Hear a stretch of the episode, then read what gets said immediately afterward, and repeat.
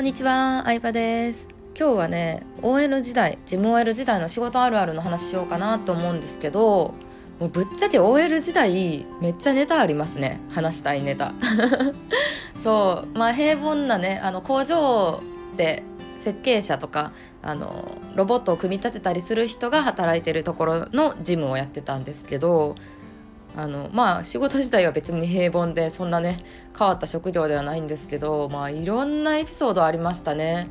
でやってた仕事のね幅もすごい幅広かったんですよ。うん、そういうあのなんだ一般的な事務勤怠管理だったりあのお金関係の処理だったりとかあと派遣さんとか新しい人が来たら、まあ、その人のねあの制服用意したりとか工場案内したりとかっていうのから来客対応からもう何でも嫌でしたね正直。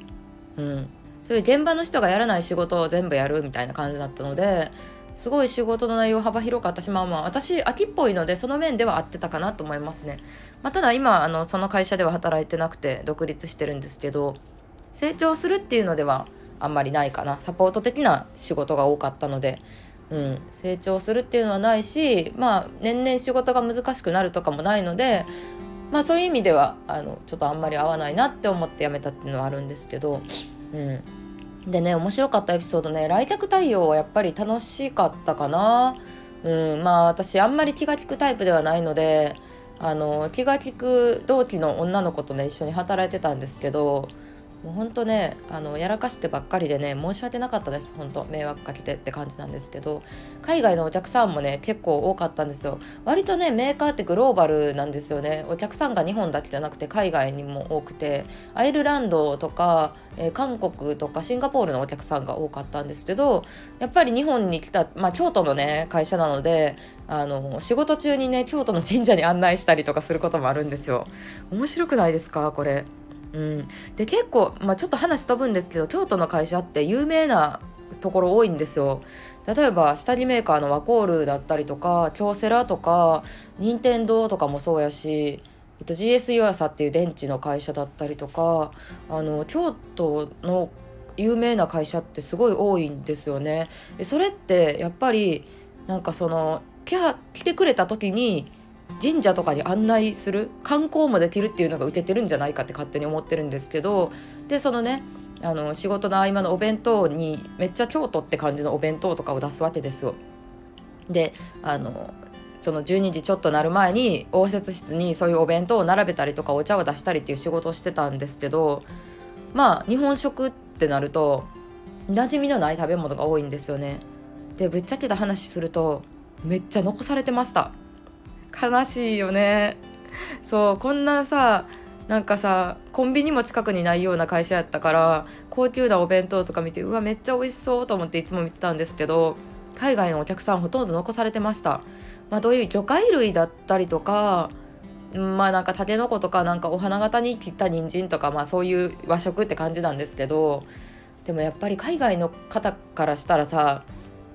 なんやっぱ自分の食べ慣れてないものっていうのは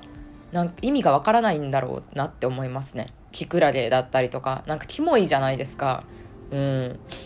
でそうでそれに対してある別の時にはピザとポテトをあの宅配で頼んで出してたこともあったんですよ。その時は完食されてました。うん、だからすごい面白いなと思って。この日本人がね良かれと思って出してることが必ずしも向こうにとって求めてるものじゃないし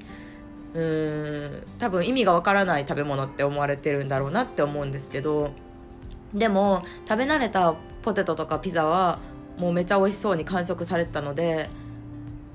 うんなんか日本に来たからなんか日本のものを見たいというわけではないまあ食べ物はね特にそうなのかもしれないですけどね。旅行先とか仕事中によくわからんもん食べて体調崩したりしてもダメなので、うん、何らか今まで食べたことあるとか見たことあるものじゃないと人は怖いって思うんやなっていうのは思いましたね。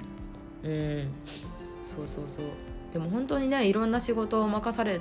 まし任されましてあの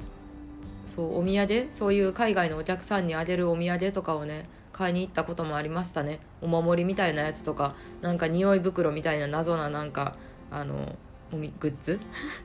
グッズとかお香とかをあの買ってきてって言われて仕事の合間に京都駅のお土産屋さん行って買ったりとかまあそういうのは楽しかったですね。うん。そうそんな感じでした。また昔の仕事でちょっと面白い話思い出したら話したいなと思いますはいというわけでバイバイ。